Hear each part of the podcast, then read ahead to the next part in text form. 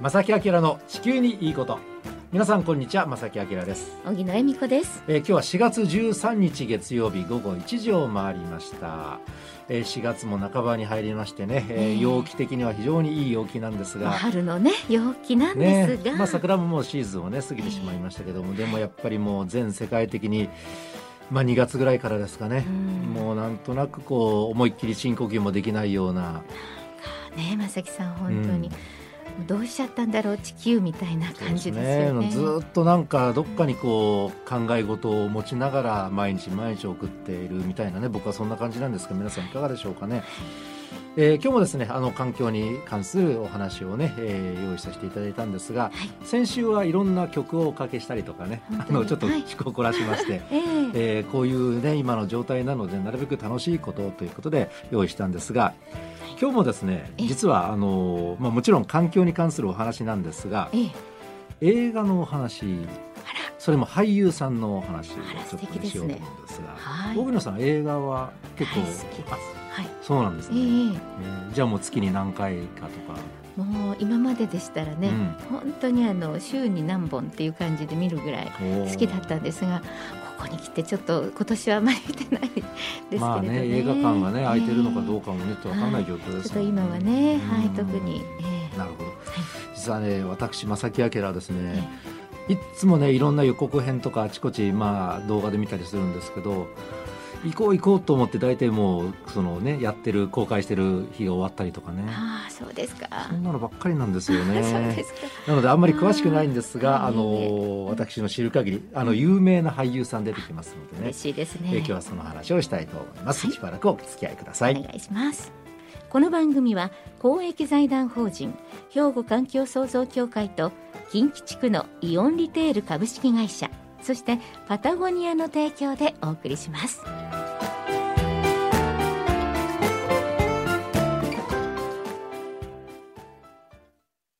兵庫環境創造協会地球温暖化防止自然環境の保全再生子どもたちへの環境学習など皆様と共に身近な暮らしの中で地球環境を守るための取り組みを進めています。人と自然が共に生きる21世紀の豊かな環境づくりを兵庫環境創造協会。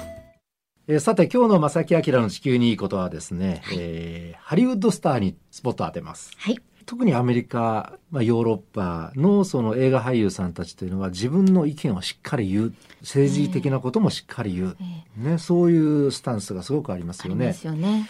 で日今日ですね実は4名の超有名な、はい。あのハリウッドスターの方取り上げるんですがそれぞれやっぱり環境に対する意識の高い方々やなんです。ごい。はい。でいろんなエピソードも含めてね紹介したいと思うんですがまず前半お二方なんですがええもう超有名大御所レオナルド・デカプリオさん。出ました。出ました。はい。かっこいいですね。年齢調べまました。45歳。45歳。いい年になりましたよね、うん。とか言って。あの少し前からあ、ええ。そうか。デカプリオって言ったらあの「タイタニック」ねえ。あの本当に若い頃のね、えうん、あのでその後なんですがやっぱりすごくこの彼は環境に関するね取り組みをしている。んですね。はい、もう本当に昔からね、うんそういう活動されてる方ですよはい、ね。熱心な環境保護主義者と本人も自ら言っております。はいで1998年にはですね、ええー陸海それから生物の種の保全および気候変動の緩和と災害救援への取り組みを支援するレオナルド・ディカプリオ財団というのを設立しております。本当すごいですようね。ん、もう本当に本腰を入れてらっしゃるということですよね。ええはい。で2014年の気候サミットに先立ちまして当時の、えー国連の事務総長パン・ギムンさんっていう方いらっしゃったんですが、この方がですね、えーデカプリオさんをですねピースメッセンジャーに任命します。すごいですね。でこのピースメッセンジャー国連ピースメッセンジャーって何かと言いますと、はい。芸術文学科学エンターテインメントスポーツその他の公的活動分野から選ばれるものでして、うん。えー国連の活動に世界の関心を集めるために協力していただこうということで著名人の方をこう指名するはい。ですね。ええでこれがまあ2014年にあの、まあ、白羽の矢の方だったのがデカブリオさんなるほどということになるわけなんですね。はいであの、まあ、もちろん本業は映画俳優さんですから、なんとですねあのデカポリオさんって自らプロデュースもされる方でして。地球環境問題を取り扱った「Before the Flood うん。」で法名としては「地球が壊れる前に」というタイトルだそうですけども、これを2016年に、えー制作公開しております。はい。ビーチでしたっけ、そうありましたよね。はい、映画でね。あの映画を撮った時も、はいそのさらにこうあの辺りからそのうん自然環境について、はい。やっぱり撮影にね現地、うん。いろんな自然の豊富なところに行かれた時にねみたいですね。いろいろ感じることがあったと。あのネット情報ですと、その辺りからどんどんどんどんね環境意識が高まったというふうにもねあの書いてありましたけどもね。なる、ほどね。うん、まだまだ活躍を期待したいところですね。どんどんやっていただきたいですね。うん、本業ももちろんですけどもね、ね。俳優さんとしてもそうですけどもね。はい。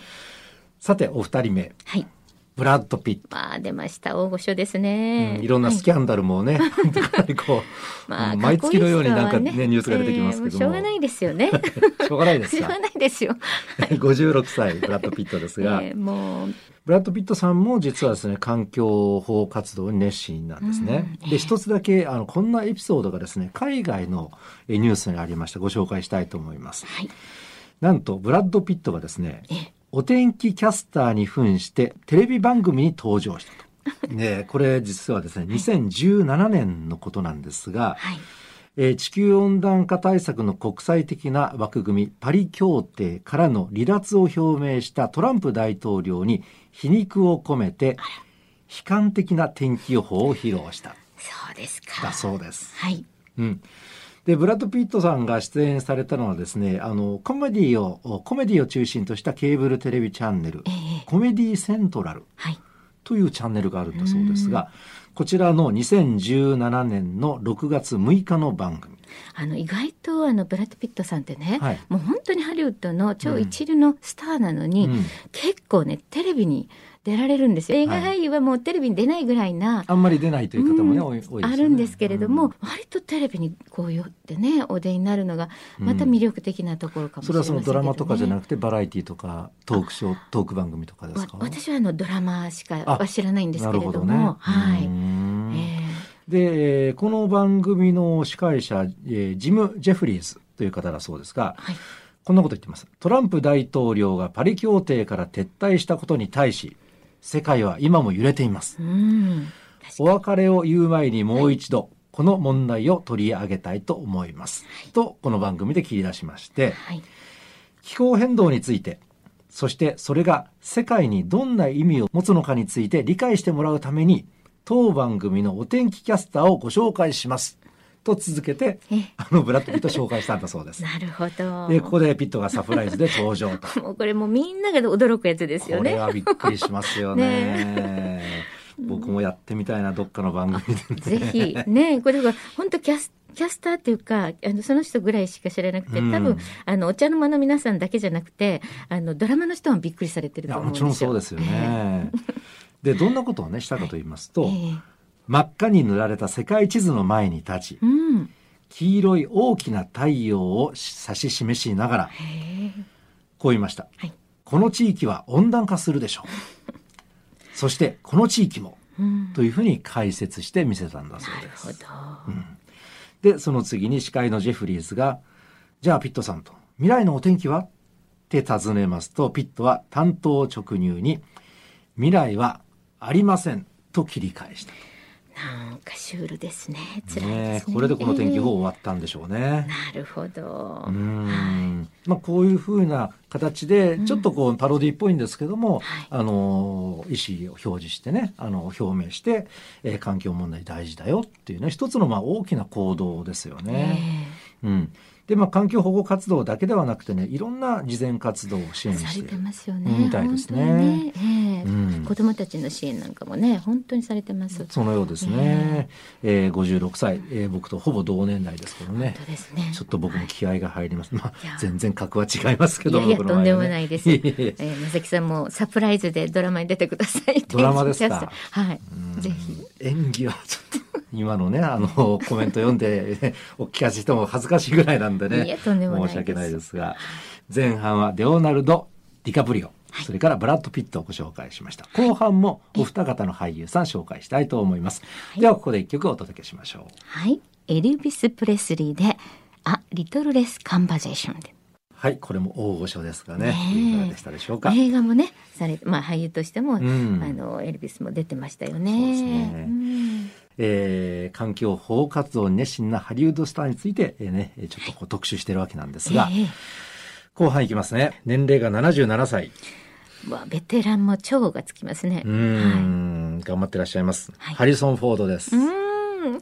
あの、素敵ですよね。ハリソン・フォ本ードといえば、ええど何の映画がこう？あれですよ。あの、冒険の、冒険なんて、なんとかジョーンズ。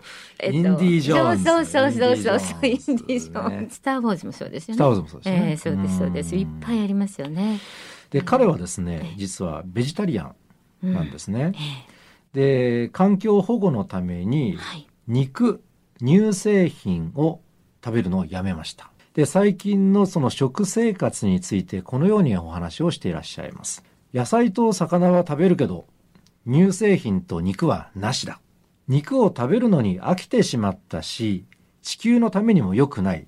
それに自分にとっても良くないからねっていうコメントをの残されています。で、これよく言われるんですが、例えばその、なんでしょう、エコな生活をしようと思ったらね、はいちょっとこう、なんか便利なものを、えーやめなきゃいけないんじゃないかとかね、ちょっと不便になっちゃうんじゃないかというイメージがありますけども、よく、あの、江森さんもね、おっしゃってましたけども、そうですね。あまり肉を食べないって。あの、はい自分のためにいいんじゃないかと、健康にいいんじゃないかと、エコな生活は。はい。っていうふうに考えたら、もっともだなと思いますよね。うんで、ハリソン・フォードさんはそれを実行されているということなんですよね。はい。で、昨年9月の気候行動サミット、これ国連で行われたサミットがあったんですが、その時にスピーチをされておりますえ。えこれ実は一部ね、動画でネットでも見ることができるんですあがですか。内容はこのようなものでした。僕らはアマゾンを救おうって話をもう30年もしていると。うん長くしていると、今でもこのように話しているだろうって語りかけています。はい。世界最大の熱帯雨林であるアマゾンは気候変動の解決のためには極めて重要な存在なんだ。アマゾンの炭素を隔離する能力、その生物多様性、その淡水、真水ですよね、淡水。はい。僕らが呼吸するための空気、そして僕らの道徳のために極めて重要な存在なんだ。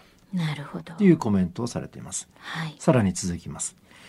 で、それが今、火事の被害に遭って大変なことになっていると。確かにそれをね、うん本当問題になりましたね。今はどうなんでしょうね。下火になってるのかどうか、一頃はね、かなりこう広い範囲にわたってね、火災が起きてしまったとはいいったことがありましたけどもえね。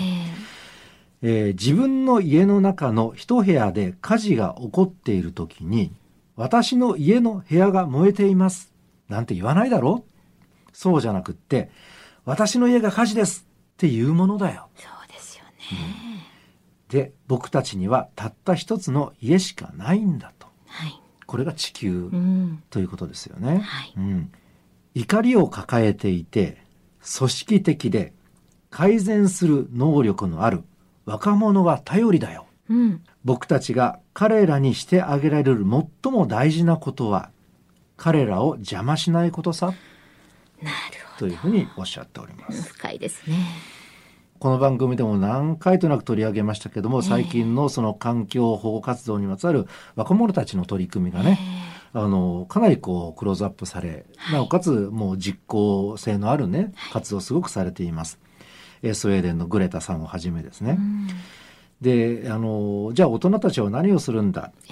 ね、もちろん彼女、彼らのサポートをするのもすごく大事だし、もうとにかく邪魔をしてはいけないんだっていうのがハリソン・フォードさんの、まあ、メッセージなんですね。ねで、実はですね、あの、この新コロナウイルスのね、感染症についてもね、まあ自治体によっては学校休校にするんだ、やっぱり開くんだ、登校日を設けるんだ、始業式だけやるんだ、いろんな、あの、対応がされましたけども、そんな中でも高校生の有志がね、はい。署名を集めて、ええね、休校にしてくれと、危険だから休校にしてくれってアピールをしましたよね。素晴らしいですね。うん、そういう若者たちのその声、動きというのはやっぱり無視してはいけないし、えーそれどころかね、すごく大事なことを伝えてるんじゃないかと。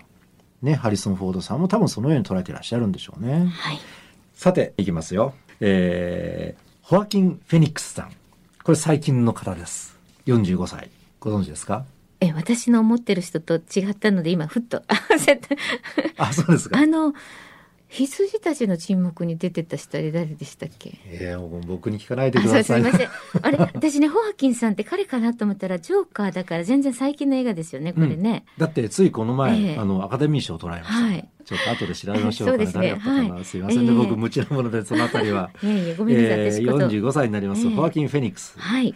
えー2020年度の第92回アカデミー賞で映画「ジョーカー」で主演男優賞を受賞しました、でその時のスピーチがあるんですが、はい。彼もやっぱり非常に環境に関しては熱心な取り組みをされています。考え方もねすごくあの僕としても共感できるんですね。ええ。これもちょっと長いですけども読ませていただきますね。お願い、します。えー受賞した時のスピーチです。はい。今感謝の気持ちでいっぱいです。映画の世界は私に並外れた人生を与えてくれました。もしそれがなかったら私がどこに流れ着いていたかは分かりません。しかし私や映画業界の人々が与えられた最も偉大な贈り物は声を持たない人々のために声を上げられる機会があることでしょう。ん。うわかります？映画俳優さんなのでええ。表に出る立場ですよね。ですね、うん、なのであのなかなかそう表に出なくてねはい。自分は言いたいんだけどもアピールする場がない。でもこういう映画俳優さんであるとか、えーミュージシャンの方とか、まあ、私のテレビに出てる人間とかは意見をね言うことができるでしょ。その機会を与えられてるのがすごくありがたいんです、っていうふうにお話しされてるんですね。なるほど。でまだスピーチは続きます。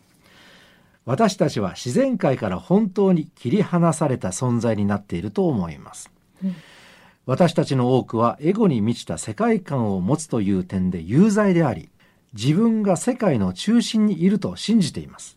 私たちは自然界に侵入し資源を略奪します。というふうに言っております。まだ続きます。私たちは牛を人工的に受精させた上彼女の赤ちゃんを奪う資格があると思ってしまっています彼女の苦悩の泣き声が明らかであるにもかかわらずそして彼女の子供のために用意されたミルクをも奪いコーヒーやシリアルに入れるのですはっとしますよね しますこれは本当になんか胸が痛いですね、もう一回読みますね。私たちは牛を人工的に受精させた上で彼女の赤ちゃんを奪う資格があると勝手に思ってしまっています。彼女の苦悩の泣き声が明らかであるにもかかわらず、そして彼女の子供のために用意されたミルクをも奪い、コーヒーやシリアルに入れるのです。まさにそうですよね。もうね飲みなさい飲みなさいって言われてきたあの牛乳がですねこれは小石ちゃんたち用なんですよね。ねっていうことですよね。えでさらにまだスピーチは続きます。えはい。えー私たちは個人的な変化を怖がっているのではないでしょうか。うんうんなぜならそれによって何かを犠牲にし何かを諦める必要があると考えるからです。しかし人間とは創造的で独創的なものです。私たちは創造し発展し全ての生物や環境に利益をもたらす変化のシステムを備えることができます。はい。僕は長いこと悪いやつでした。自己中で時に意地悪をしたり一緒に働くのが難しいやつでした。でもこの会場にいる多くの人が僕に二度目のチャンスをくれたことを感謝しています。うんえーそしてそういった時こそ私たちが本領を発揮できる時だと思います。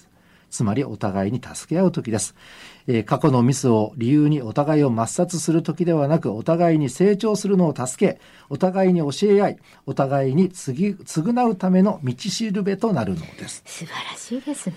でこれがやっぱりあるべき、まあ、大人の姿なのかなと思いましてね。今日は4名の俳優さんを紹介しましたがはい。皆さんいかがでしょうか？ねえ、うん。私がちょっと勘違いをしてた俳優さんをね、うん。今ディレクターが持ってきてくれたんですが、あの、はい。羊たちの沈黙はアンソニー・ホプキンさんっていうね、あの白いね、あの、ねちょっとは白白というかあのすごくリねあのベテランの俳優さんなんですけど、ホアキンさんね、皆さんもうご存知の方の方が多いと思いますが、多分そっちの方がね今ね今有名な方ですよね。ごっちゃになっちゃってすみません。で彼らのね、演技をこれから見るときね、こういうことを思い浮かべていただくとね、いいかなとは思いますけどね。本当ですね。はい、今日は本当4名の俳優さんを紹介させていただきました。ありがとうございました。